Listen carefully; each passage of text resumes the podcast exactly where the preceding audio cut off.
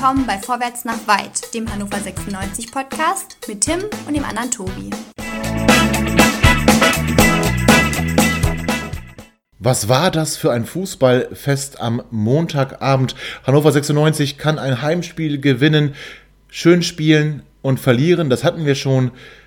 Ein wenig die unterlegene Mannschaft sein und gewinnen, das kannten wir noch nicht. Jetzt kennen wir es. Und darüber wird zu sprechen sein, genauso wie über das kommende Spiel beim ersten FC Nürnberg. Und natürlich wie immer an meiner Seite der liebe Tim. Tim, du warst sogar im Stadion. Herzlich willkommen erstmal und wobei willkommen muss ich dich hier gar nicht heißen. Du bist ja sowieso dabei. Ähm, du warst im Stadion und bist sicherlich immer noch völlig berauscht. Ja, total. Ich komme gar nicht mehr zurecht. Ja, das verstehe ich. Ich wusste gar nicht mehr, wie sich das anfühlt, so ein Spiel zu gewinnen. Ähm, nee, jetzt mal Butter bei die Fische. Also schön, ja, toll, freut mich, dass wir, dass, dass wir die drei Punkte nach Hause fahren konnten. Ähm, ich habe aber äh, eigentlich jeden Moment damit gerechnet, dass die, das Spiel unterbrochen wird. Auch ähm, dafür, darüber hätte ich gerne ausführlicher gesprochen, aber wir wollen uns auf das Sportliche konzentrieren und das machen wir heute ähm, nicht nur über das Kielspiel zu sprechen, sondern ähm, natürlich auch auf den nächsten Gegner zu schauen. Und da haben wir uns jemanden eingeladen, Tobi. Ähm, das stimmt. bitte, wer das Schönes ist. Da haben wir uns jemanden Ach, eingeladen, stimmt. nämlich niemand geringeren als Markus Schulze. Markus Schulze, du bist oder Markus, also ich, ich spreche jetzt nicht mit ganzen Namen an. Markus, du bist auch Podcaster. Du ähm, bist mit im Team von Total Beglubbt, den ersten FC Nürnberg Podcast bei meinsportpodcast.de. Und deswegen heißen wir dich herzlich bei uns in der Runde willkommen. Hallo und einen schönen guten Abend, lieber Markus. Wobei man sagt bei euch ja Servus. Servus, Markus. Servus, ihr beide. Schön, dass ich da sein darf. Und ja, genau, das mit dem Servus ist schon richtig. Ich hätte aber auch entsprechend äh, des Nordens äh, einfach mit Moin jetzt kommen können. Das wäre natürlich Ach, Wir sagen hier nicht, wir sagen hier nicht Moin. Wobei, na, es, hier Hallo. Aber es wäre großartig gewesen. Wir hatten vor ein paar Wochen nämlich äh, den neuen Pressesprecher von euch zu Gast, den Christian Bönig, der ja auch bei uns seine äh, Zeit abgesessen hat, hätte ich fast gesagt.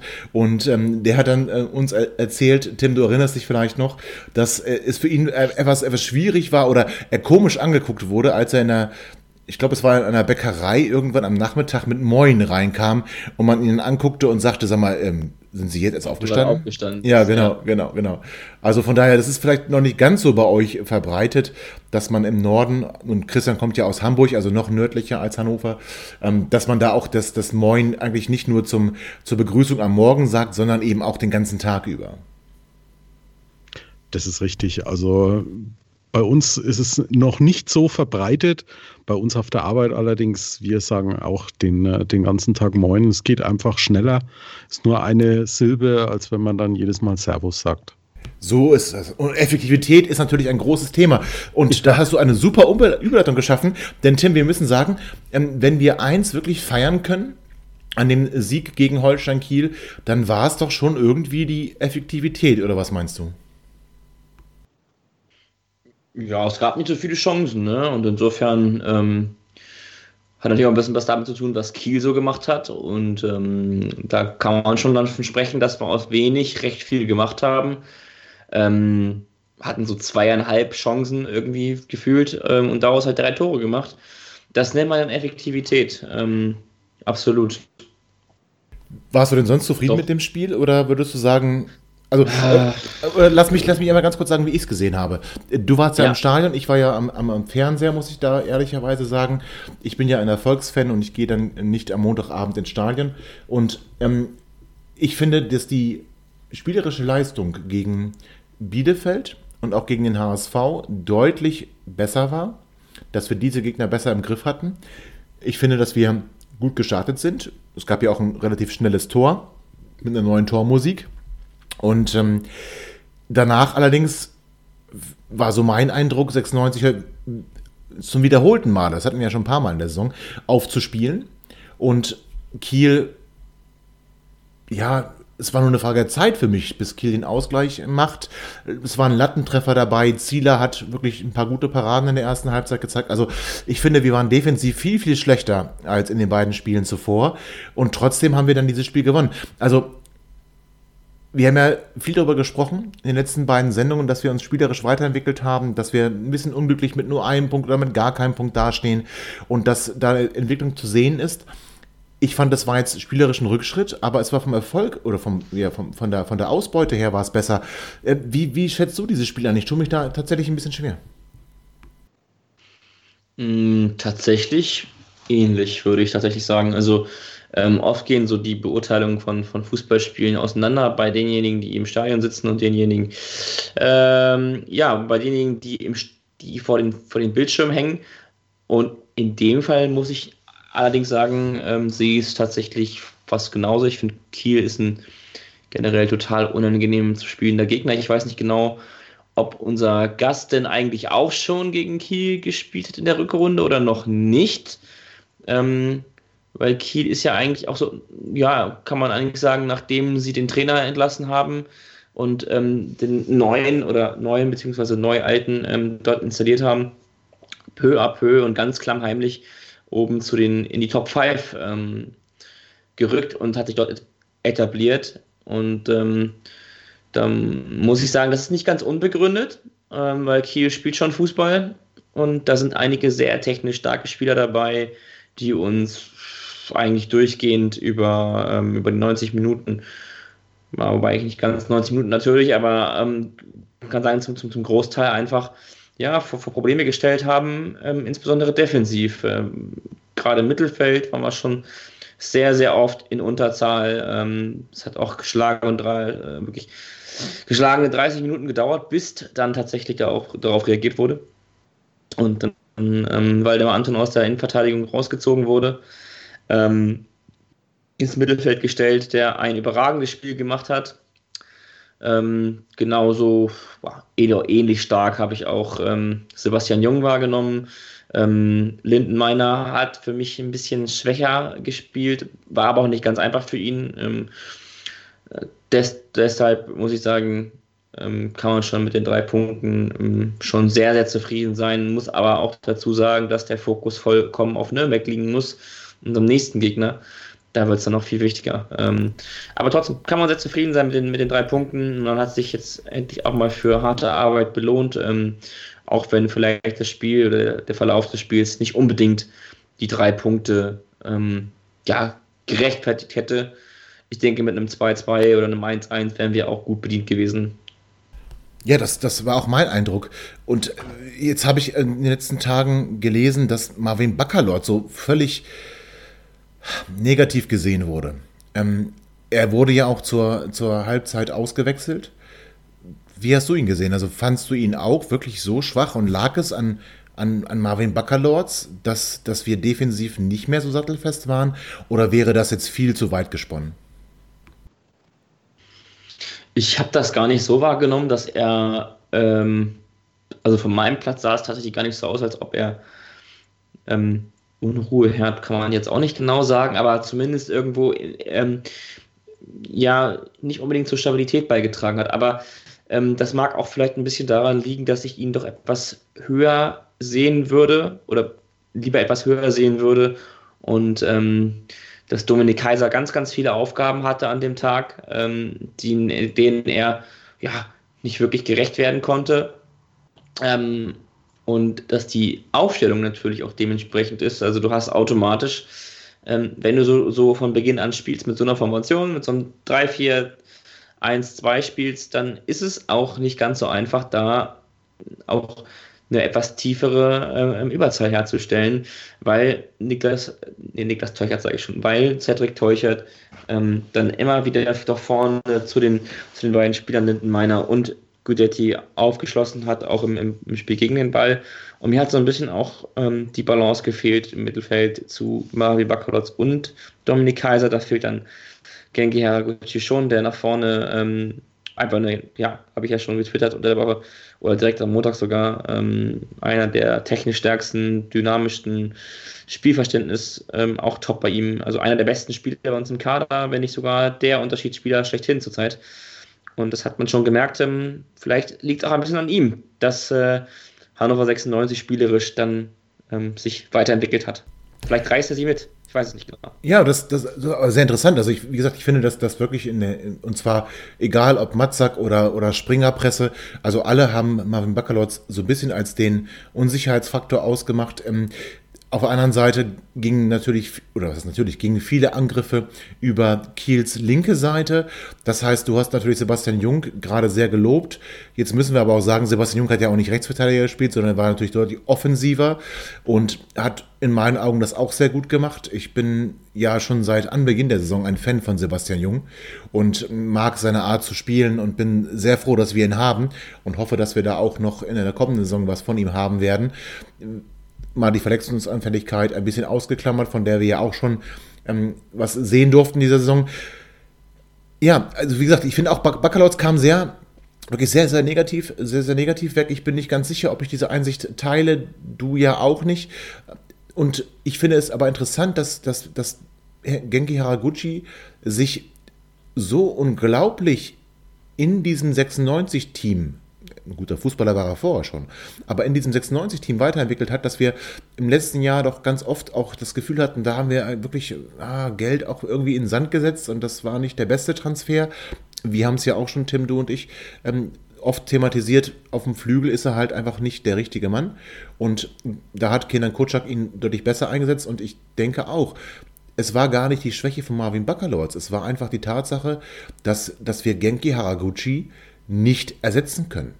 Und dann zu glauben, wir haben mit, mit, mit, mit, mit Kaiser und, und, und Prip, äh, Prip, mit Kaiser und Baccalords in, im zentralen Mittelfeld dann eben irgendwie die Möglichkeit, das zu kompensieren. Das haben wir nicht. Genki ist auch, so wie du das gerade gesagt hast, für mich der Spieler, der momentan den Unterschied bei uns ausmacht.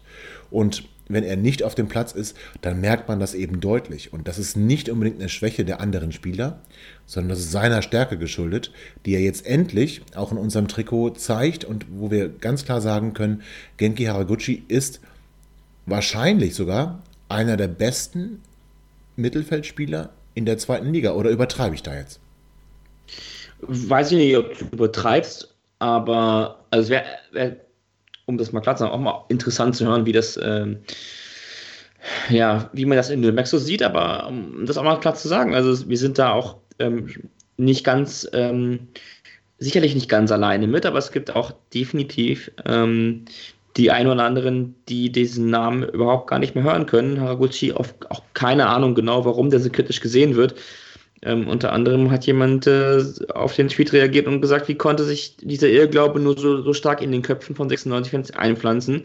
Ich tue mir ja schon schwer, Haralushi als Fußballer anzuerkennen, aber Unterschiedsspieler, hm, drei Punkte und drei Fragezeichen und ein GIF dazu. Ja, ähm, ja es gibt ähm, da echt geteilte Meinungen zu, zu dem Spieler. Ähm, oft auch, finde ich, ja, ich will nicht sagen immer, immer unbedingt respektlos, aber ähm, ja, schon, schon so, dass man dem das Fußballspieler-Dasein abspricht, ist schon, schon eine, ja, finde ich dann schon ein bisschen drüber. Aber gut, vielleicht bin ich auch da ein bisschen sensibler. Nee, das, da hast du auch, glaube ich, völlig recht. Aber wie sieht man das denn in Nürnberg? Also, ähm, Markus, Genki Haraguchi, wäre das so ein Spieler, wo du sagen würdest, ach ja, den, den würde ich beim Club auch schon nehmen? Also ich denke mal, dass er, dass er unbestritten eine hohe individuelle Klasse hat und äh, dass er, dass er bei euch da so ziemlich kritisch auch gesehen wird, hängt halt einfach damit zusammen, äh, so in, bei, bei solchen Spielern, die vom Leistungsvermögen her eigentlich auch in, in der ersten Liga beheimatet sein müssten, äh, die tun sich halt oftmals auch äh, schwer, dieses, dieses hohe Leistungsniveau in so einer Zweitligasaison dann äh, durchgehend zu zeigen. Ich meine, das Problem haben wir ja mit einigen Spielern auch. Also gerade in der, in der Vorrunde war ja bei uns eigentlich so ziemlich der ganze Kader nicht auf dem höchsten Leistungsniveau. Und, und solche Spieler, die ja, denen man diese unheimliche Klasse dann auch nachsagt, die werden dann halt auch mal ziemlich schnell äh, kritisiert für sowas. Und ja, es ist halt wirklich schwierig, weil in der zweiten Liga ist es doch eine ganz andere Art Fußball zu spielen als in der ersten Liga. Es ist äh, körperbetonter und da tun sich solche Spieler dann halt mal schwer, den Unterschied dann auch wirklich auszumachen. Meinst, aber, aber ganz kurz, bedeutet das also, dass er, dass er sich erstmal an die zweite Liga gewöhnen musste? Wobei wir eigentlich sagen müssen, in der ersten Liga war er jetzt auch nicht, also da sogar noch viel weniger, da, da, da, da, da kommt man wirklich von einem Fehlankauf sprechen. Also eigentlich habe ich so ein bisschen das Gefühl, die zweite Liga liegt ihm sogar mehr. Ähm, oder Markus, äh, wenn wir jetzt mal vergleichen, Kiyotake bei euch damals, ähm, der dann auch bei uns eine gute Zeit hatte. Gut, der, der ist mit euch ja dann nicht runtergegangen, der ist ja dann lieber zu uns gekommen. Aber sind das, sind das Fußballer, die, die das, das Körperliche vielleicht eher meiden? Oder weil sie eben von der Technik kommen? Oder kann man sagen, ne, wenn du denen Zeit gibst, so wie wir es gemacht haben, und die dann wirklich sich an das Spiel in der zweiten Liga gewöhnen können, dann machen die halt eben den Unterschied?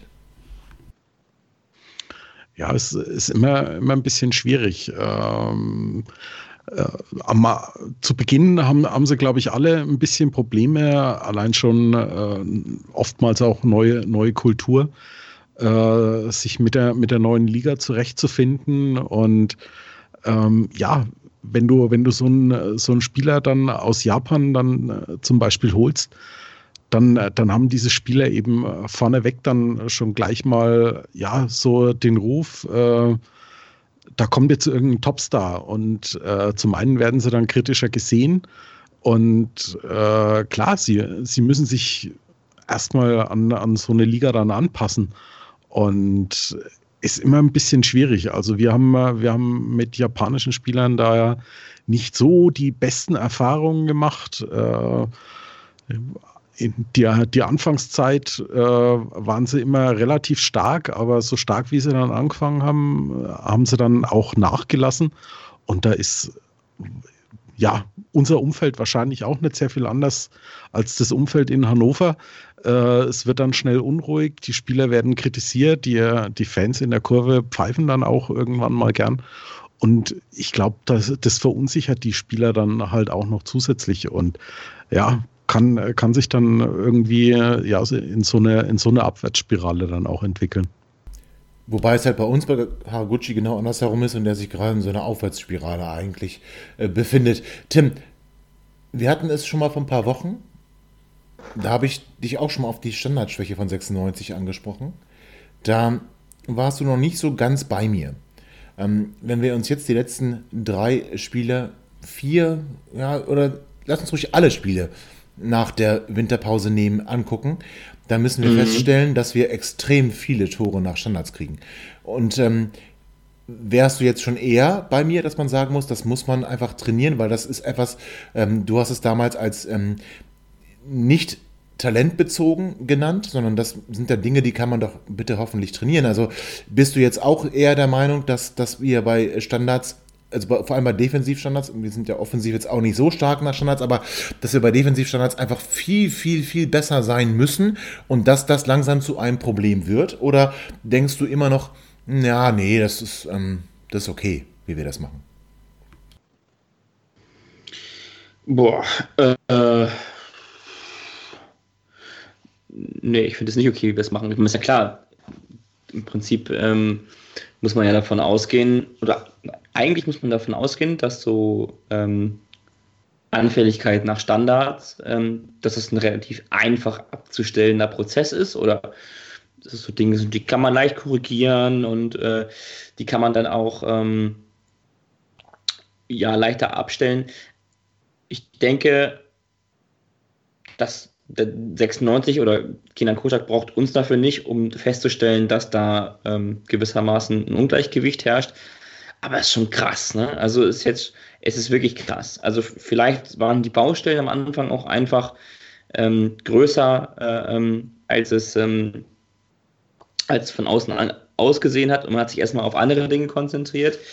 Ähm, ich würde auch gerne mal, mich mal gerne mal darüber informieren, wie was dafür eigentlich alles so, so, so dazugehört. Also wie viel davon ist Trainer da sein? Also wie viel davon ist wirklich so Aufgabe der, der, der Trainer? Wie viel Prozent sind dann Verantwortung der Spieler? Ähm, da ist halt der, der, Torhüter auch immer ganz wichtig, weil das passiert sich auch irgendwie in seinem eigenen 16er. Ähm, wie sind da die Vorgaben? Und das wären schon Fragen, die ich Kenan Kutschak gerne mal stellen würde, aber er sitzt halt eben nicht hier mit uns in der Runde.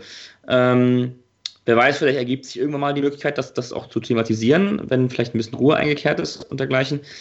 Aber trotzdem muss ich sagen, ist es schon äh, beachtlich. Also gerade so, so ähm, diese, diese Dinge nach Standards, das sind halt einfach auch so, so Sachen, da kannst du dir, um es mal umzudrehen, also stärker nach Standards, kannst du dir wirklich auch aneignen als oder auch so auslegen als eine, ja, als, als so dein Steckenpferd, was du hast. Wir hatten das ja auch mal eine Zeit, und dass wir nach Standards echt brandgefährlich waren.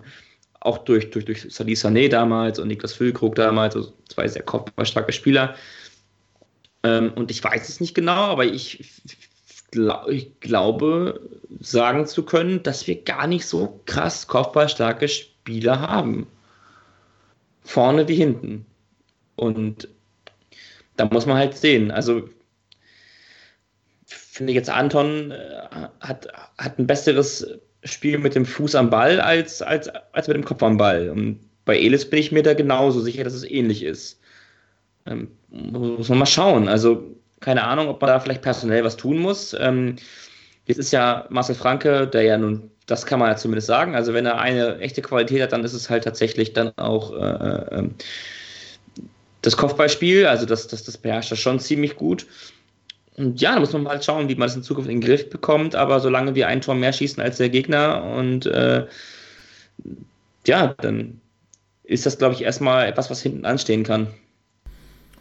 Okay, also das heißt, dann gucken wir mal, ob das nicht vielleicht auch durch personelle Wechsel und Kaderveränderungen nochmal in den Griff bekommen wird. Aber ich weiß gar nicht, wenn ich dazwischen hauen darf. Ja. Ähm, ähm, Markus, ähm, wie kopfballstark seid ihr denn? Also ich meine nicht hinten, sondern vorne.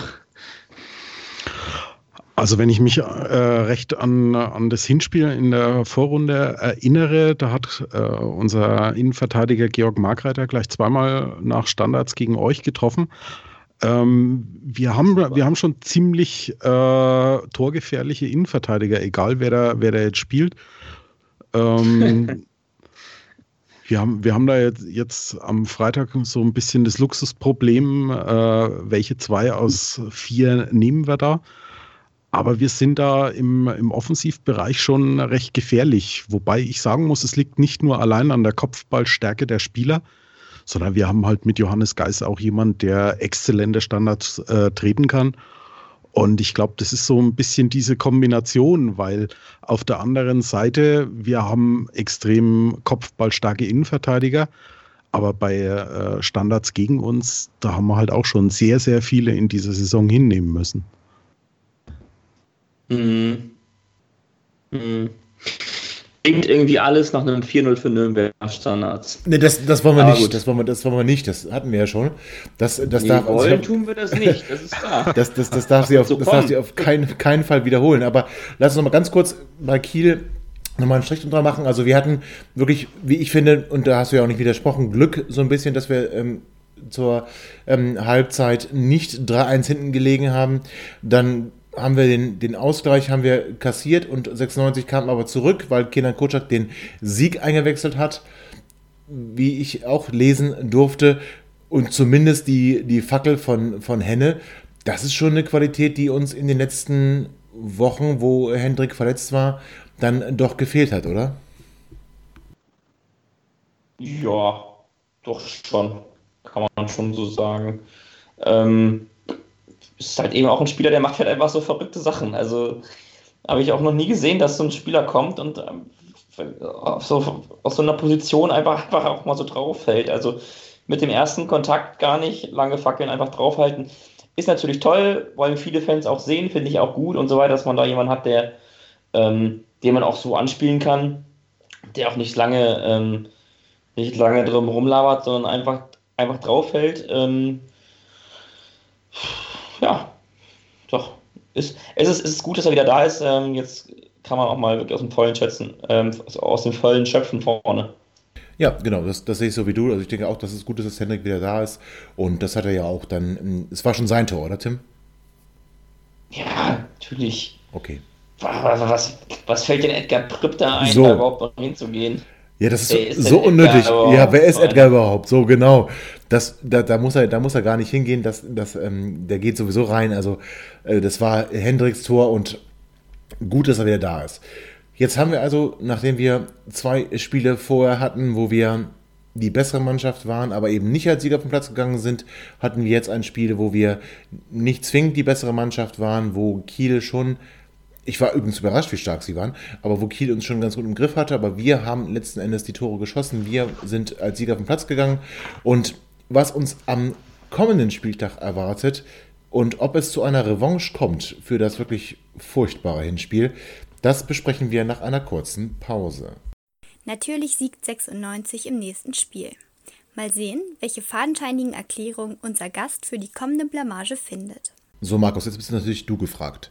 Äh, du bist gefragt, weil wir einfach natürlich davon ausgehen, 96 wird in Nürnberg gewinnen. Und jetzt musst du uns natürlich erklären, warum 96 in, bei, in, bei euch gewinnt. Oder vielleicht auch sagen, nee, Moment mal eben, so einfach ist das nicht. Ja. Ähm, es ist ja nicht so, äh, dass wir euch keine Punkte gönnen, aber jetzt am kommenden Freitag mal auf keinen Fall. Ähm, wir haben eigentlich so jetzt seit äh, der Winterpause einen ziemlich guten Lauf gehabt, wenn wir mal jetzt das HSV-Spiel äh, ausklammern, was da eben ganz katastrophal äh, mal gelaufen ist. Aber ansonsten hat sich die Mannschaft eigentlich ziemlich stabilisiert. Die Trainer Jens Keller hat die Mannschaft doch ziemlich nach vorne gebracht. Wir haben auch wieder sowas wie defensive Stabilität. Und es wird eigentlich von, von Spiel zu Spiel immer besser. Äh, ein bisschen leidet darunter so der, der Offensivdrang. Wir können Konter, die wir eigentlich recht viele rausspielen, momentan sehr, sehr schwer in Tore ummünzen. Aber zumindest die defensive Stabilität ist da. Wir haben jetzt drei Spiele nach der, nach der Winterpause zu Null gespielt. Und das, obwohl die Mannschaft ja des Öfteren umgestellt werden musste wegen Verletzungen, wegen Sperren. Und wir haben jetzt so ziemlich wieder alle Mann an Bord am Freitag. Und von daher, ja, es wird, es wird auf jeden Fall ein enges Spiel werden. Äh, aber ich denke doch, dass wir hungrig auf den nächsten Heimsieg sind. Ja, das glaube ich dir schon, aber ähm, wir, wenn wir uns jetzt mal beide Teams ähm, anschauen, dann müssen wir schon sagen, wir gehen so ein bisschen Hand in Hand. Also wir sind äh, gemeinsam äh, abgestiegen und sowohl ihr als auch wir kamen nicht so richtig in Tritt und ähm, euch hat es dann sogar zum Ende der Hinrunde noch schlimmer getroffen als uns. Ihr habt euch ein bisschen stabilisiert, aber ich finde es doch durchaus bezeichnend, dass die Entwicklung beider Mannschaften doch ähnlich ist. Wir haben dieselbe Punktzahl. Ähm, und wir sind noch immer nicht so ganz im sicheren Fahrwasser, was auch den Absturz dann in die Drittklassigkeit angeht. Also, ähm, Markus, hier in Hannover, wir haben da oft drüber gesprochen. Wir sind schon ziemlich enttäuscht, wie die Saison gelaufen ist. Ähm, wie sieht denn das bei euch aus? Also sagt man sich, nee, das war, das war schon abzusehen oder ähm, seid ihr auch eigentlich ähnlich enttäuscht und ähm, würdet eigentlich sagen, dass, dass, dass euer Kader äh, viel zu gut ist, als ähm, jetzt mit, mit gerade mal, das müssen wir ehrlich sagen, so wie wir, 29 Punkten dazustehen. Ja, also ganz klar, äh, die Erwartungen waren vor der Saison natürlich komplett andere.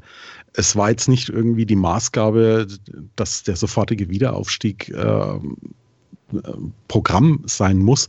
Es gab in Nürnberg diesen äh, ja, äh, Zwei-Jahresplan. Also im ersten Jahr so im oberen Drittel ranschnuppern und im zweiten Jahr dann wieder aufsteigen. Aber ja, ich glaube persönlich, dass der, dass der Umbruch im Kader eigentlich viel zu groß war. Äh, wir haben Spieler geholt mit unbestritten äh, recht hoher individueller Klasse. Aber bei uns war halt ganz einfach das Problem, viele Spieler waren trotzdem einfach nicht im, in ihrem Bereich der Leistungsfähigkeit. Äh, dazu kam dann eben auch noch, es war selten, dass man irgendwie gemerkt hat, dass da eine Mannschaft auf dem, auf dem Spielfeld steht. Und ja, da rutscht du dann halt nach, äh, immer, immer ein Stückchen weiter hinten rein. Und dann hast du, dann hast du Spiele, wo du eigentlich überlegen bist. Also ich denke nur an das Hinrundenspiel gegen, gegen Heidenheim. Da haben wir bis zur 82. Minute unser, unser bestes Saisonspiel eigentlich gemacht und kriegen dann nach zwei Einwürfen innerhalb von, keine Ahnung, ich waren, waren glaube ich zwei Minuten, zwei Gegentore und dann hast du wieder keinen Heimsieg. Und das knabbert dann natürlich irgendwann an der Psyche. Und es ist ganz klar, also die, der derzeitige Tabellenstand und auch das Punktekonto sind eigentlich eine absolute Enttäuschung. Tim, ich hatte so gerade so ein bisschen das Gefühl, dass Markus von Hannover 96 spricht, wenn ich ganz ehrlich bin. Das ist schon, das ist schon ein Wahnsinn, oder? Das, das ist bei uns im Prinzip, das, was er gerade sagt, trifft er auch genau auf uns, oder nicht? Ich habe eben schon gedacht, ich habe die ganze Zeit so nebenbei so mitgenickt und habe dann mich kurz erschrocken, dass so, Moment, warum nickst du? Das geht gar nicht, es, es geht gar nicht um euch. Ähm, ja, es ähm, ist gewissermaßen so eine Patenschaft, ja, so eine sportliche Patenschaft, die wir da eingegangen sind dieses Jahr äh, mit, dem, mit dem ersten FC Nürnberg und ähm, da schreibe ich eigentlich komplett das, was, das, das, was auch eben gerade gesagt wurde zum ersten FC Nürnberg. Das würde ich genauso auch über uns sagen. Ja, und das ist genau das Interessante. Deswegen ist das Spiel auch in meinen Augen so interessant, weil es eben zwei Mannschaften sind, die doch durchaus ähnliche Ziele hatten. Auch wir hatten einen Zwei-Jahres-Plan. Auch bei uns hat man davon gesprochen, dass man sich jetzt stabilisieren möchte, so im oberen Drittel und im nächsten Jahr voll angreifen möchte. Und bei beiden Mannschaften ging es irgendwie, ja, ich will nicht sagen komplett in die Hose, aber zumindest ein Stück weit in die andere Richtung. Markus, ein Spieler bei euch interessiert mich natürlich ganz besonders, weil es ein Spieler ist, den, den wir noch bis zum Sommer bei uns in unserem Trikot sehen durften. Wie geht es eigentlich Oliver Sorg und was hältst du von ihm als, als Rechtsverteidiger? Also als ich gehört habe, dass Oliver Sorg äh, zu uns wechselt, war ich erstmal positiv überrascht, ähm, weil ich ihn eigentlich für einen doch sehr, sehr starken Spieler gehalten habe. Leider konnte er das so in, in der Vorrunde sehr, sehr selten mal zeigen. Also war ziemlich, ziemlich anfällig im, im Defensivverhalten. Äh, offensiv kam wenig bis gar nichts und hat eigentlich dann seine, seine Spielminuten nur deswegen bekommen, weil, weil unser Stammrechtsverteidiger Enrico Valentini, unser Nürnberger Urgestein, äh, verletzt war. Der war ziemlich lange verletzt, deswegen sehr viele Alternativen haben wir eben dann auf dieser Position auch nicht. Und wobei man jetzt wirklich sagen muss, so nach der, nach der Winterpause, so in den letzten zwei, drei Spielen, hat man auch gesehen, dass bei Oliver sagt, da so ein bisschen jetzt die Leistungskurve wieder nach oben geht. Und ja, dummerweise hat er sich jetzt gegen, äh, gegen Karlsruhe ein bisschen verletzt. Er hat, hat Rückenprobleme gehabt und steht deswegen auch für Freitag im Moment noch auf der Kippe. Wobei ich persönlich, wenn beide fit sind, trotzdem eher zu Enrico Valentini tendiere. Ähm, mir ist Oliver Sorg persönlich ein bisschen zu ruhig für diese Position, die er spielt und die Erfahrung, die er natürlich auch hat. Tim, haben wir also eigentlich das genau richtig gemacht, dass wir also das war nicht unsere Entscheidung, aber dass, dass Oliver Sorg dann ablösefrei nach Nürnberg gegangen ist. Also hat uns das wirklich geschwächt oder können wir sagen, mit einem fitten Sebastian Jung sind wir da deutlich besser aufgestellt? Mhm. Solche Fragen lassen sich immer schwer beantworten, weil man natürlich als, als Laie drauf schaut oder zumindest ja doch als Laie. Und da kann man immer nur ähm, also wenn man es ernst meint, das Thema auch ernsthaft behandeln will oder generell solche Fragen ernsthaft behandeln möchte, dann kann man eigentlich dazu nur sagen, dass man das natürlich nicht beantworten kann, weil ähm, wir den Einblick auch nicht haben. Man hört, dass Oliver Sorg für das, für das Mannschaftsklima unheimlich wichtig gewesen ist und ähm, ja auch unter wie unter André Breitenreiter auch jemand gewesen ist, der ähm, auch mal eine etwas andere Rolle im Spiel übernommen hat, die ich tendenziell aber ähm, sehr gut finden würde, sehr interessant finden würde als rechten Halbverteidiger. Wenn wir dazu dann mit Oliver Sorg, äh, mit, mit Janis Horn ähm, einen linken Halbverteidiger noch haben, ähm, wie, wie dynamisch und, und wie, ja, wie das dann halt so aussehen würde, würde mich dann auch schon interessieren. Aber ähm, er spielt halt eben in Nürnberg und bei uns spielt jetzt Sebastian Jung und ähm, ich hatte auch das Gefühl, dass sich die Wege auch irgendwie trennen mussten. Ähm, auch da, auch mit ihm ist auch nicht jeder grün geworden. Ähm, ist irgendwie, weiß ich auch nicht genau. Da sollte irgendwie auch nicht sein mit Oliver Sorg und den Fans. Ja, nicht ganz falsch, da hast du recht. Und deswegen, mhm. deswegen musste ich mich sehr daran ähm, erinnern, wie er bei uns gesehen wurde, als Markus gerade über ihn gesprochen hat, weil ich finde, dass, ja. das, normalerweise müsste deckt er. Deckt sich ein bisschen. Deckt sich tatsächlich sehr. Ja, und ähm, das ist natürlich einerseits schade für Oliver Sorg, ähm, auf der anderen Seite ähm, mag das gar nicht unser Thema sein, weil er ist kein 96-Spieler mehr und deswegen hat der Club jetzt das Problem mit ihm. Ähm, aber ich, also mir ist jetzt nicht ganz so bange, dass, dass Oliver Sorg nicht mehr bei uns spielt. Und das, was du gerade gesagt hast, Markus, das deckt sich eigentlich mit dem, was wir hier auch erlebt haben, dass wir schon uns auch ein bisschen mehr von ihm versprochen haben und dass er eben auch aufgrund seiner und ich hatte gehofft, dass Tim das anspricht, seiner mangelnden Schnelligkeit. Eigentlich für, für unser Spiel im Moment das gar nicht. ganz dir überlassen. Das ist sehr lieb von dir.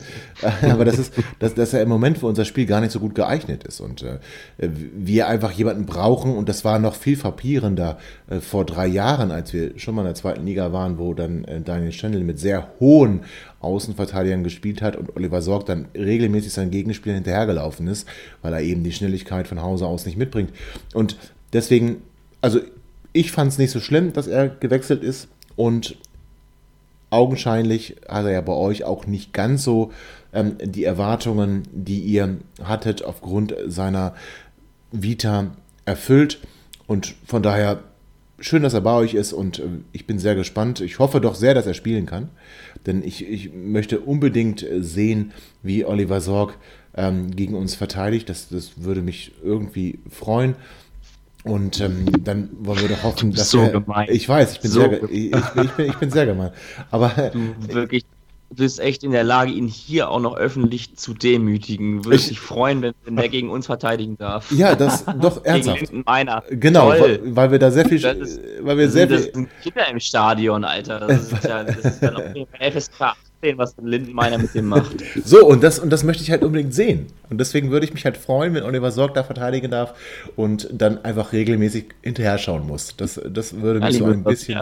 Und am, am, Leid anderer Leute ähm, und am Leid von des Oliver Sorgs. Ähm, so sieht dann auch überregionale Liebe zu ehemaligen Spielern aus.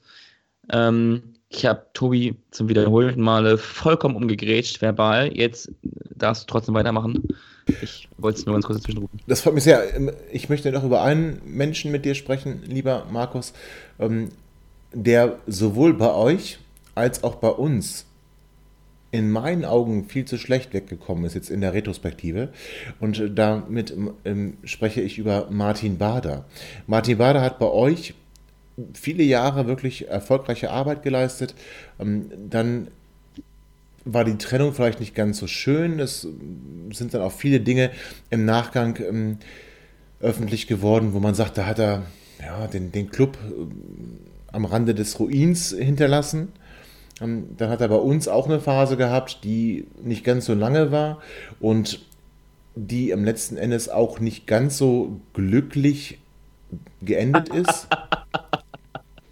Ich frage deswegen nach Martin Bader, weil die Karriere des, die Karriere naja. des Martin Bader klingt so furchtbar, wenn du sie so erzählst. Ja, na gut. Überall, überall Misserfolg. Na, Moment. Er war auch nicht so glücklich Zeit. Ja, aber Sekunde. Und Kaiserslautern hast du jetzt noch Ja, jetzt Kaiserslautern, nee, das ist noch, das ist noch, Kaiserslautern liegt doch vor uns ist, in der Vita des Martin Bader. Ist noch, ist, ist noch, ja, ganz kurz, Kaiserslautern ist, aber noch, ist noch eine ganz andere Geschichte, aber ich meine ganz, jetzt mal ganz im Ernst. Bei, bei euch war er ja wirklich lange und auch, ich bleibe dabei, erfolgreich. Was ist denn wirklich passiert? Und hat Martin Bader wirklich mit dazu gesorgt, dass ihr, oder mit dafür gesorgt, dass ihr doch dann mehr Jahre nach dem letzten Aufstieg in der zweiten Liga bleiben musstet, als unbedingt nötig? Also ich finde, man muss Martin Baders Wirken in Nürnberg immer so ein bisschen in, in, in zwei Ähren sehen. Also als er, als er zu uns gekommen ist, da hatten wir noch eine Vereinsstruktur mit einem Präsidenten. Da war Martin Bader lediglich der, ja, der Manager. Er war gut connected, er hatte ein ganz gutes Netzwerk und hat sehr, sehr viele ja, wirklich sehr gelungene Transfers getätigt. Das ist mal unbestritten. Also sein Name wird auch ewig mit dem, mit dem Pokalsieg 2007 in Verbindung bleiben.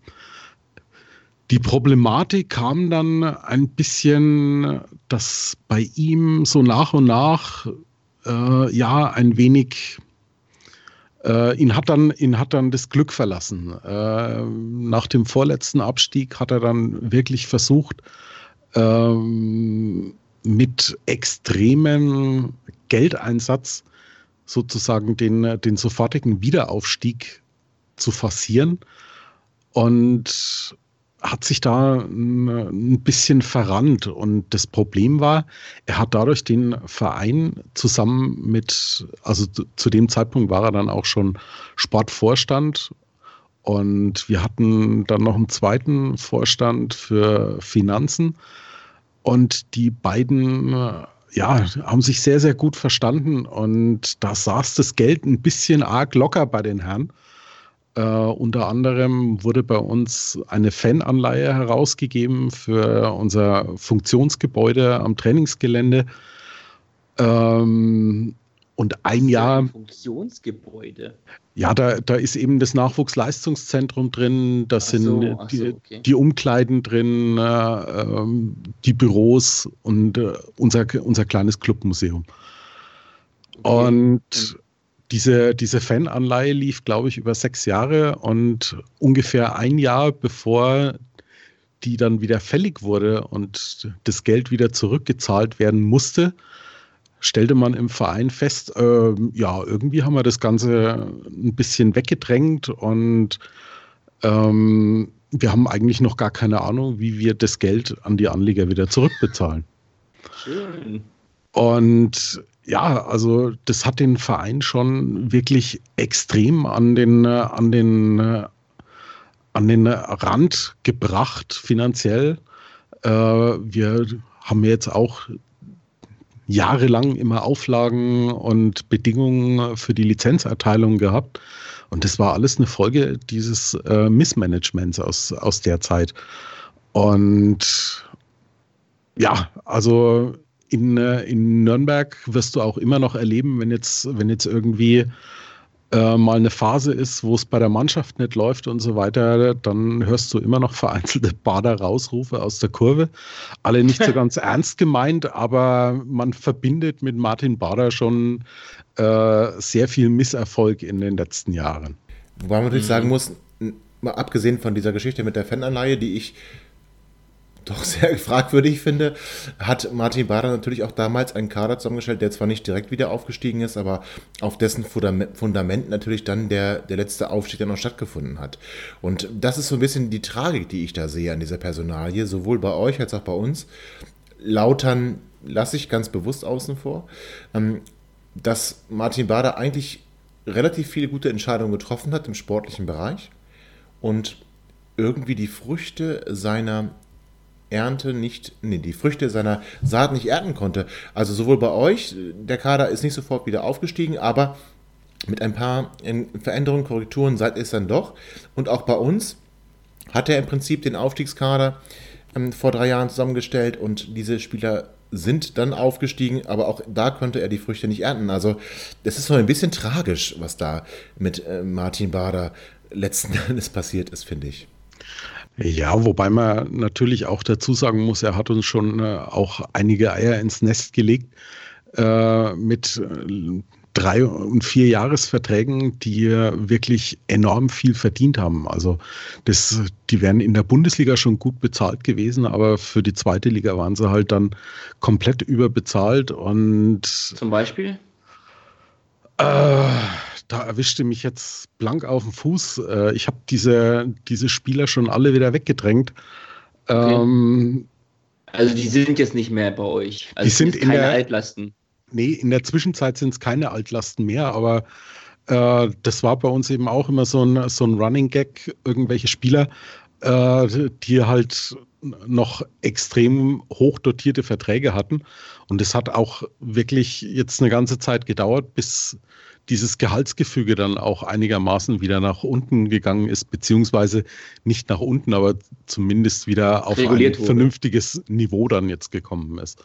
Mhm. Und ja, also es wird keiner in Nürnberg ihm eine Träne hinterherweinen. Man darf aber auch fairerweise nicht vergessen, dass er in seiner Anfangszeit wirklich enorm positive Transfers getätigt hat, die dem ersten FC Nürnberg auch den Pokalsieg und das darauffolgende Jahr im Europapokal beschert haben. Also das darf man eben auch nicht vergessen. Und viele HörerInnen werden sich vielleicht gerade fragen, warum ich überhaupt so sehr auf dieser Personalie Martin Bader rumreite.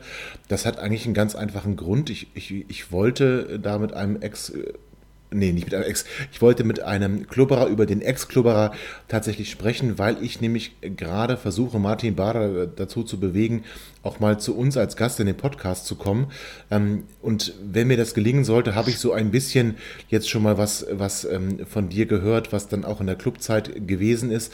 Ähm, und wie gesagt, und ich bin, dazu stehe ich, das, das habe ich immer betont, ein, ein großer Freund der Arbeit von Martin Bader hier bei uns in Hannover unter seine Regie fällt dann auch die Fertigstellung des Nachwuchsleistungszentrums einer Definition einer mittlerweile leider überholten äh, Philosophie und ähm, unter seiner Regie fällt halt eben auch der Aufstiegskader. Wann hatten wir eine Philosophie? Na, wir hatten da schon eine Philosophie Wann? und doch, das hatten wir. Also das, Bei was? Das, das, da können wir gerne mal dann drüber sprechen, wenn, wenn Martin Bader wirklich zu uns zu Gast kommt, dann erkläre ich dir das gerne, ähm, was, was ich da positiv... Das kann mir Martin Bader dann erklären. Oder Martin Bader erklärt es äh, noch, noch besser. Aber auch, wie gesagt, der Aufstiegskader, den er damals zusammengestellt hat, das war, das war, das war wirklich, das waren gute Jungs, das war eine gute Entscheidung und dass er letzten Endes bei uns dann gehen musste, weil ähm, Martin Kind der Meinung war, er hat den Abstieg nicht angenommen als seine Verantwortung. Das ähm, bedauere ich tatsächlich sehr, weil er erst im Oktober gekommen ist und ähm, die Wintertransfers natürlich gemacht hat, aber grundsätzlich ist nicht sein Kader war, den er hier zusammengestellt hat, sondern sein Kader ist dann letzten Endes aufgestiegen und dafür durfte sich Horst Held feiern lassen. Das nur, warum ich jetzt überhaupt über Martin Bader reden wollte, weil ich hoffe, dass er zu uns kommt und da sehr an ihm baggere. Ähm, das nur am Rande. Aber jetzt gucken wir nochmal genauer auf das Spiel am Freitag. Wie gesagt, wir gehen Hand in Hand. Wir sind, wir sind da so ein bisschen, ähm, wie nannte es Tim, Paten wir sind, ich würde sagen, wir sind, wir sind so ein bisschen Brüder im Geiste. Wir erfüllen beide die, die Erwartungen nicht, die wir uns selber vielleicht auch gesetzt haben. Ähm, jetzt hatten wir natürlich im Hinspiel ein wirklich unschönes Erlebnis mit euch. Das war ein ganz, ganz furchtbares Spiel. Für euch natürlich umso besser. Aber was erwartest du denn, Markus, für, von, dem, von dem Spiel am Freitag? Glaubst du, das könnte sich wiederholen oder denkst du, dass ähm, auch wenn Wald 96 sich ja eigentlich durchaus stabilisiert hat und jetzt dann auch gegen Kiel mal ein Spiel gewinnen konnte, wo sie nicht die bessere Mannschaft waren, ähm, machst du dir da eher Sorgen oder denkst du, ach komm, das wird wieder so eine, so eine super Nummer und äh, wir befreien uns dann endgültig aus dem Abstiegskampf?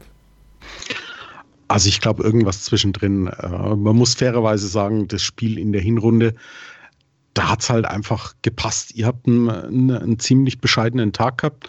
Wir haben relativ früh das 1-0 gemacht, haben dann äh, noch in der ersten Halbzeit, äh, ich glaube, mit dem dritten äh, Schuss aufs Tor das dritte Tor gemacht. Ähm, es ist einfach an diesem Abend komplett für uns gelaufen. Ähm, lag auch gar nicht mal so sehr dran, dass wir da ein überragendes Spiel gemacht haben, sondern das war Matchglück.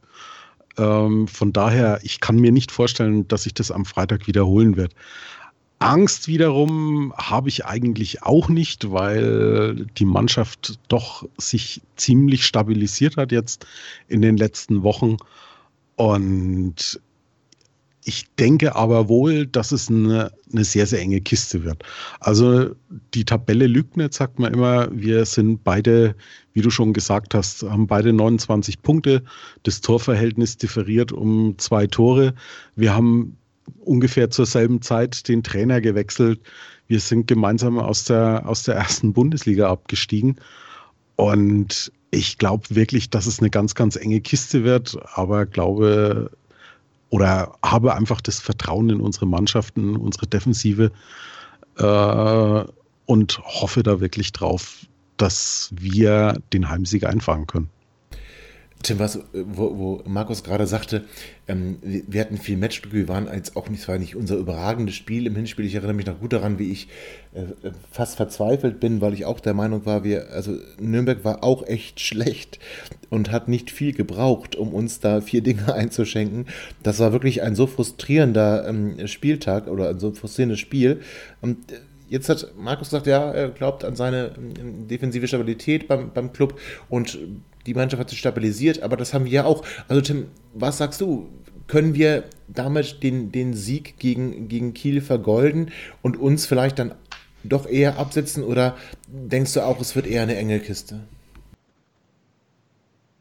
Es wird schon ein enges Spiel, aber ähm, ich war auch vor dem Fürth-Spiel nicht besonders gut gestimmt und auch vor dem äh, Kiel-Spiel einigermaßen, ja, zumindest optimistischer. Wir haben jetzt, ähm, um das mal kurz äh, Revue passieren zu lassen, ähm, gegen Jan Regensburg schlecht ausgesehen, gegen Wiesbaden schlecht ausgesehen.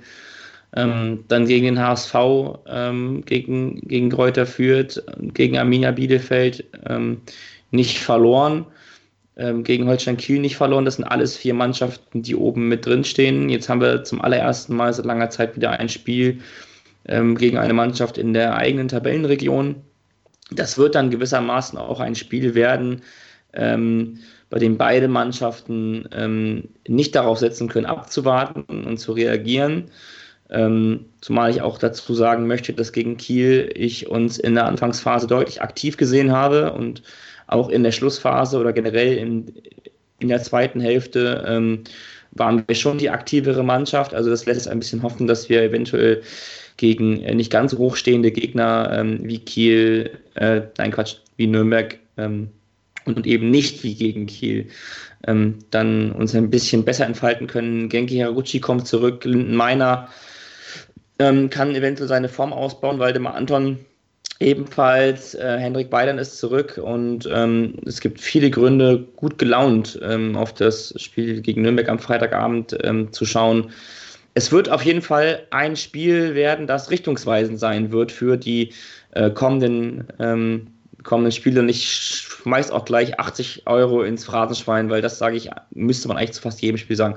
Ähm, es ist ein wichtiges Spiel für beide Clubs. Beide Clubs werden danach ungefähr genau, also immer genauer wissen, wo es hingeht. Äh, und für uns wäre es natürlich super, wenn wir uns belohnen könnten und ähm, dann den fünften, das fünfte Spiel in Folge ungeschlagen zu sein und uns daher auch das Selbstvertrauen zu holen, auswärts ähm, drei Punkte mitzunehmen. Ja, und teilst du diese Ansicht, Markus, also ich, dass, dass, diese, dass der Sieger des Spiels dann schon die Richtung vorgibt und man sagen kann, okay, dieses Team wird sich eher nicht nach unten orientieren müssen, sondern kann vielleicht auch die Saison ganz gelassen zu Ende spielen, um dann im nächsten Jahr, was ja beide Teams vorhatten, dann auch wieder anzugreifen? Oder ist es gar nicht so bedeutend? Also bist du da bei Tim oder sagst du dir, na gut, es ist halt ein Spiel wie jedes andere auch? Naja, ganz so ein Spiel wie jedes andere auch, glaube ich nun nicht. Äh, blöd könnte es natürlich laufen, wenn es unentschieden ausgeht, dann, äh, dann äh, haben beide Vereine nicht wirklich eine Tendenz, wo es jetzt hingeht. Und ja, aber ich glaube auch, der, der Sieger wird nimmer großartig oben angreifen können und der Verlierer wird aber auch nicht mehr tief in den Abstiegskampf rutschen. Also da bin ich mir relativ sicher.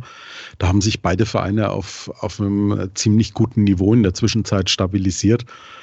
Ähm, zu der, zum zweiten Teil deiner Frage äh, ob es dann in, ob wir dann in der nächsten Saison angreifen. Ich weiß nicht, wie es bei euch aussieht, aber bei uns sind halt wieder sehr, sehr viele Leihspieler im Moment unterwegs, die dann alle nach dieser Saison wieder zu ihrem alten Verein zurückkehren und Wir haben da neulich im, im Oft bei Total Beklubbt eben auch mal drüber gesprochen. Es wird schwierig, da wir nicht wissen, wer nächstes Jahr dann überhaupt noch für uns spielt. Ähm, Robin Hack ist ein Spieler, der uns gehört, aber es gibt dann äh, eine, äh, ja, eine Rückholklausel für Hoffenheim, die sie höchstwahrscheinlich ziehen werden, so gut wie er in dieser Saison jetzt unterwegs ist. Und. Oh, das würde ich nicht sagen. Glaubst du nicht? Da wäre ich, wär ich optimistischer. Ja, natürlich. Also Robin Hack ist ein, ist ein, ist ein interessanter Spieler, aber Robin Hack hat ähm, sicherlich langfristig die Perspektive in der ersten Bundesliga zu spielen, aber ich glaube nicht daran, dass Hoffenheim ähm, jetzt den Kader mit, mit ihm als Kaderspieler ergänzen wollen würde. Ich glaube, da hat Hoffenheim andere Möglichkeiten, ohne jetzt despektierlich zu wirken, aber ähm, also normal, ne? ich wiederhole mich gerne, Robin Hack ist ein spannender Spieler, man muss auch ein bisschen gucken, was Olympia jetzt so macht, äh, wird ja sicherlich dann auch für uns äh, dann auflaufen, ähm, für die Olympia-Fußballmannschaft. Aber ich würde da den Nürnberg-Fans eher beruhigend ähm, entgegentreten, sagen, ich glaube nicht, dass der jetzt ganz 100% zu Hoffenheim zurückkehrt. Ich glaube, dass da Nürnberg gute Argumente hat. Spielpraxis, also, Spielpraxis, Spielpraxis. Also dein, dein Wort in des Fußballgottes Gehörgang. In Nürnberg muss ich wirklich sagen, rechnen die aller, allerwenigsten damit, dass er, dass er in der nächsten Saison noch bei uns spielt. Viele hatten schon befürchtet, dass er schon zur Winterpause Winter. wieder, ah, okay. wieder zurück nach Hoffenheim geht. Du, äh, bei uns sieht es ähnlich aus, also was die Personallage Na, wobei, Moment, warte mal, aber, aber Leihspieler haben wir jetzt nicht so viele. Ja, wenn, wir, wenn wir Leihspieler, wenn wir Leihspieler haben, haben wir ja eine Option. Ja, lass mich doch mal ausreden, Hasepups. Wir haben ganz viele Verträge, die auslaufen. Also da, da ist überhaupt gar nichts geklärt, ähm, wer da jetzt eigentlich bleibt und wer nicht. Und wir haben Leihspieler, nur weil wir eine Option haben, heißt nicht, dass wir die ziehen. Also wir haben bei John Gudetti, ähm, Cedric Teuchert, ähm, und Janis Horn insgesamt eine, also zusammengelegt Kaufoptionen von 5,5 Millionen Euro, ähm, die, wir dann, die wir dann auch bezahlen können sollen angeblich. Wir haben jetzt äh, im, im Oktober die erste Kapitalerhöhung vorgenommen von in Höhe von 10 Millionen Euro und sollen im Sommer nochmal eine Kapitalerhöhung von weiteren 10 bis 15 Millionen Euro ähm, dazu. Also finanziell sieht es bei uns, glaube ich, ein bisschen rosiger aus als bei euch. Und im Grunde genommen ist mit Haraguchi, mit, mit Linden Meiner, mit Waldemar Anton, Eles, äh, Kaiser, Baccalords, Sebe Jung wird man sehen. Wahrscheinlich, wahrscheinlich trennen sich die Wege eher. Dann auch Janis Horn, Teuchert und Gudetti, wenn die Leihspieler alle ähm, dann auch bleiben, ist dann schon ein extrem ähm, qualitativ guter Stamm an Spielern da.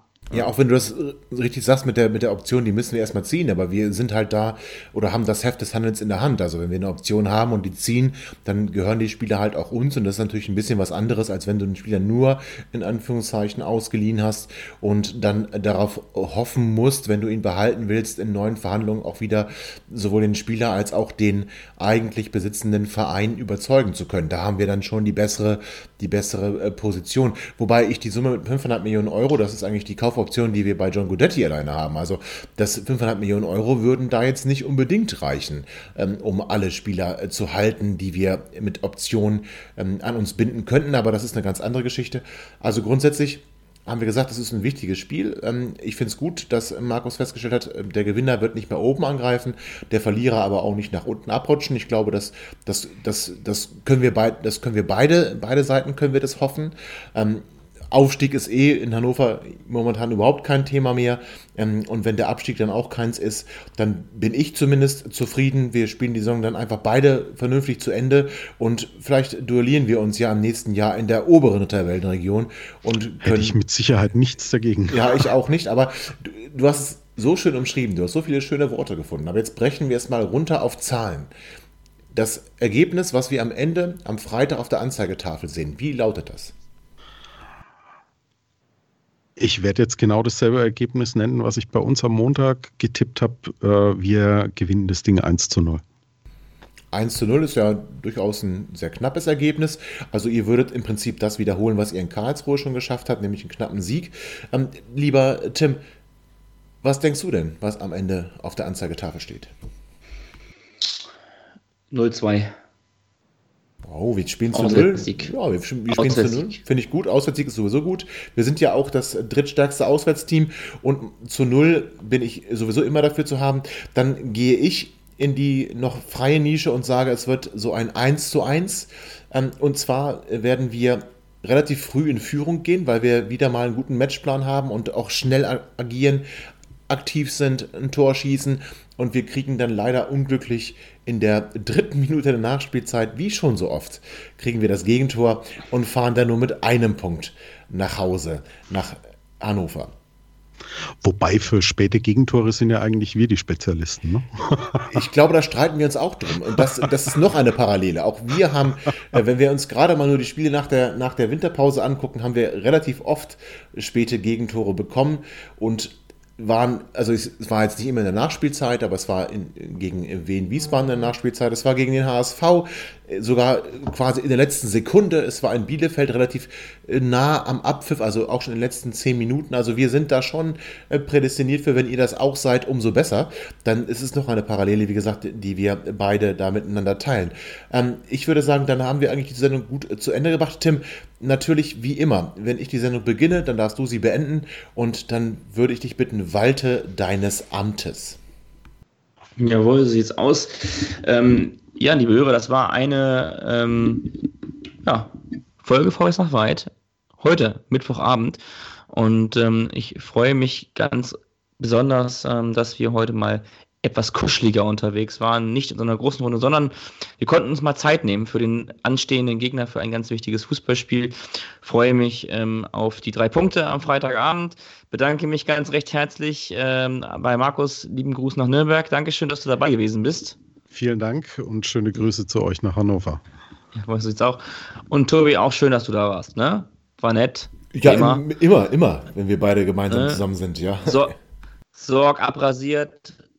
Den, den das war gar nicht meine Absicht. Na, Moment, also Bader rasieren, da bin ich ganz strikt dagegen. Das ist nicht niemals meine Absicht. Ich bin ein großer Fan von Martin Bader. Mhm. Ja, ähm, gut. Äh, ja, damit damit beschließe ich äh, die, heutige, äh, die heutige Verhandlung. Ähm, Tobias Grüttner wird schuldig gesprochen in allen Anklagepunkten und ähm, ihm drohen bis zu zwei Jahre Stadionverbot aufgrund von Mobbing. Ähm, nein, ernsthaft. Jetzt haben wir das Thema, jetzt haben wir das Thema doch noch angefasst, ne? Also ja, ein bisschen. Ja. Du weißt genau, du weißt genau, du hörst die Sendung, Dietmar. Digga, wirklich wirklich zieh, wirklich zieh dir eine Pampers an, wenn du so auf die Hose machst. Aber ich würde ich würd, ich würd, ich würd, würd ganz gerne mal diesen ganz persönlichen Brief lesen, den Martin Kind geschrieben hat, ehrlich gesagt. Hat er ihn geschrieben? Ja, ich habe gelesen, Martin Kind hat einen ganz persönlichen Brief geschrieben an Dietmar Haupt. Du lieber Himmel. Ey, ganz kurz noch zum Abschluss zu diesem ganz generell allgemein Thema hier. Ich habe vorhin geschrieben, Tobi, lass mal drüber sprechen. Äh, nee, will ich nicht eigentlich. Verstehe ich auch, dass man da keinen Bock drauf hat. Aber ähm, Leute, beruhigt euch. Beruhigt euch, seid mal sachlich bei dem ganzen Thema und was zum Teufel in Kai Dittmann gefahren ist oder in Boris Büchler, das weiß nur der liebe Gott. Und ähm, ich finde es unfassbar, was für, was da verdreht wird und auf was sich da jetzt wieder konzentriert wird in Zukunft. Ähm, es bleibt spannend. Wir werden definitiv da irgendwann mal wieder drüber reden. Aber ganz müssen, kurz, warte, warte, ganz kurz, wenn du das schon so sagst, auch wenn ich das teile, was du in Bezug auf Kai Dittmann sagst, weil ich auch völlig schockiert war, welche Worte Kai Dittmann. Ich den Verstand verloren, der Mann. Ja, also das ist mir ein bisschen zu hart, aber ich war trotzdem total irritiert, welche, welche ähm, wirklich Schärfe ähm, an Begriffen Kai Dittmann da verwendet hat. Dennoch möchte ich jetzt eins sagen, nachdem du die eine Position bekleidet hast, es gehört niemals, nicht nur in Stadien, sondern es gehört nirgendwo in unsere Gesellschaft, dass Leute beleidigt werden, dass Leute ausgegrenzt werden, dass Leute diffamiert werden. Und da ist es völlig egal, ob es Dietmar Hopp ist, ob es der, ähm, der, der Geflüchtete ist oder sonst irgendjemand. Das gehört sich nicht. Das möchte ich im Stadion überhaupt nicht sehen. Man muss natürlich nicht unbedingt ein Freund von diesen Modellen sein in Leverkusen, in Wolfsburg, noch viel extremer in Interessant, Hoffenheim. dass du das sagst. Ja, Wolfsburg fällt mir auch schwer. Ähm, äh, noch, noch, natürlich noch viel weniger in, in Intention, wie es, in Intention, wie es in, in, in Hoffenheim ist und noch, noch, noch viel weniger in Leipzig. Und dennoch, dennoch kann ich nur sagen, ich möchte es nicht, dass im Fußballstadion und damit jetzt nur exemplarisch, nirgendwo möchte ich das, aber ich möchte auch im Fußballstadion nicht, dass da einzelne Personen in irgendeiner Art und Weise beleidigt und diffamiert werden. Und das sage ich, obwohl ich in der Kurve stand und auch jetzt nicht die nettesten Begriffe für Martin Kind gefunden habe. Aber das ist nicht der richtige Weg. Das gehört sich nicht, das macht man nicht. Und ähm, ich weiß, es kostet mir wieder Follower, aber das ist mir egal. Das ist meine Position und da finde ich so verständlich die Kritik an dem System, ich nenne es mal System Hop in Anführungszeichen ist, die ist, die teile ich komplett. Deswegen hat man aber niemanden persönlich zu beleidigen und irgendwelche Faden, äh, Fadenkreuze auf Konterfeis zu malen. Das geht mir entschieden zu weit. Okay. Ähm, ja, könnte jetzt noch ganz, ganz viel dazu sagen. Ich lasse es sein. Ähm, empfehle dabei aber allen VWS nach Weithörern, ähm, sich die aktuelle 93-Folge anzuhören, die fünfeinhalb Stunden geht. Ähm, nehmt euch ein bisschen Zeit, aber da wird das Thema sehr gut aufbereitet mit Tonaufnahmen, mit einem Drum und Dran. Ähm, auch die aktuelle Rasenfunk-Folge äh, sei zu sehr zu empfehlen. Und ähm, ja, ähm, Herrn Schickert möge der Blitz beim Scheißen treffen. Kein Plan, was mit dem, was mit oh, dem Tim, abgeht. Tim, beruhige also, dich bitte. Also kein Plan, was beruhige mit dem los ist. Er vertritt seinen Mandanten. Er vertritt seinen es Mandanten. Ist erstaunlich. Ja, aber niemand, aber es muss niemand wegen Beleidigung, wegen, weil man eine Raufasertapete bemalt, muss keiner äh, in in eine Zelle gesteckt werden. Ja, aber dafür kann jetzt, Moment, Moment, Moment, dafür kann jetzt aber Christoph Schickert nichts. Ähm, wenn unser. Doch, unser, er hat es gesagt. Er ja, Moment. Gefordert. Also, Moment, es ist ja auch. Ja, Moment, Moment, Moment, Moment. Aber wenn das natürlich Grundlage des Gesetzes ist, dann, dann, dann also ich bin auch, ganz kurz, also da, da geht es mir auch zu weit. Also äh, es ist lächerlich, Hausdurchsuchungen durchzuführen, weil, weil Tapeten bemalt werden. Es ist lächerlich, irgendwelche Strafen zu fordern. Niemand gehört dafür weggesperrt, niemand gehört dafür ähm, Geld abgeknöpft. Also da bin ich wieder komplett bei dir, Tim. Nichtsdestotrotz, Christoph Schickert vertritt seinen Mandanten und versucht das Beste für seinen Mandanten rauszuholen. Ich finde es nur, und jetzt bin ich doch bei Kritik an Dietmar Hopp, ich wollte es eigentlich lassen, aber ich, bin, ich finde es unmöglich, in welcher Schärfe da von dieser Seite schon seit Jahren seit Jahren versucht wird, ähm, Strafen zu fordern, Strafen durchzusetzen und wie aus einer Mücke ein Elefant gemacht wird, da bin ich auch überhaupt nicht dabei. Und Kollektivstrafen, weißt du was, fick dich DFB. Aber nichtsdestotrotz, Beleidigungen gehören nicht ins Stadion und gehören nirgendwo hin. So. So, schön. Also, ich wollte die Sendung schließen. Ähm, Markus ist wahrscheinlich gegangen einfach. Der ist noch da, ich habe euch zugehört. Er ist, noch da. Er, ist noch, er ist noch da. Wir könnten stundenlang drüber reden, machen wir auch irgendwann ähm, mit Ruhe, Sachlichkeit und ähm, ja, mit Ruhe und Gelassenheit. Also, liebe Hörer, vielen Dank fürs Zuhören. Ähm, seid gefasst auf eine, auf eine scheiß DFB-Sondersendung irgendwann, irgendwo. Ähm, ja, wir schauen mal, was wir daraus machen können. Äh, dementsprechend wünsche ich euch einen schönen Abend, bleibt gesund und munter, hört die neue Folge, rezensiert uns bei iTunes, ähm, schreibt uns per Mail, wenn es irgendwas gibt, was euch am Herzen liegt. Und ähm, ja, damit einen wunderschönen Abend. Hört sie die neue Folge Vorwärts nach weit. Äh, wir sagen Tschüss und bis zum nächsten Mal. Ihr seid immer noch da? Ihr könnt wohl nicht genug kriegen. Sagt das bitte nicht den Jungs. So, jetzt aber abschalten.